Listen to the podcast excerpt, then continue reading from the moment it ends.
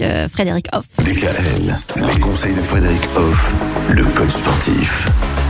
Frédéric Hoff, on part euh, pour une nouvelle semaine, mais aussi une nouvelle thématique qui me tient d'ailleurs particulièrement à cœur. Ce sont les rêves. Rêves de la nuit aux rêves éveillés. On va faire un petit tour euh, de tout cela cette semaine. Tout à fait, les rêves sont des choses un peu inconnues pour la plupart des gens, mais que tout le monde vit, en Mhm. l'occurrence souvent la nuit.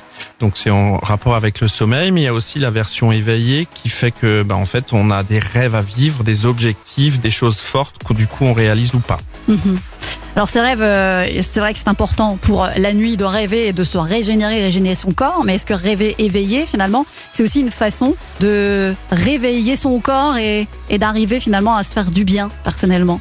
L'objectif premier, c'est justement d'être bien, d'aller vers du mieux, et Mm. le rêve contribue pleinement à cela, déjà au niveau psychique, puisque le rêve amène des bonnes choses, des bonnes projections, des bonnes perceptions, ça amène même des choses du passé qui sont du coup gérées autrement par notre cerveau.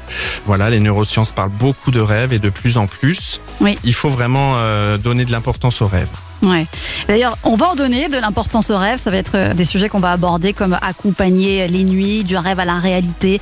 On va apprendre sur soi aussi, mais on va aussi lâcher prise au travers de ce rêve tout au long de cette semaine. Et euh, demain, on continuera cette belle thématique avec euh, comment faire pour accompagner nos nuits. Tout à fait.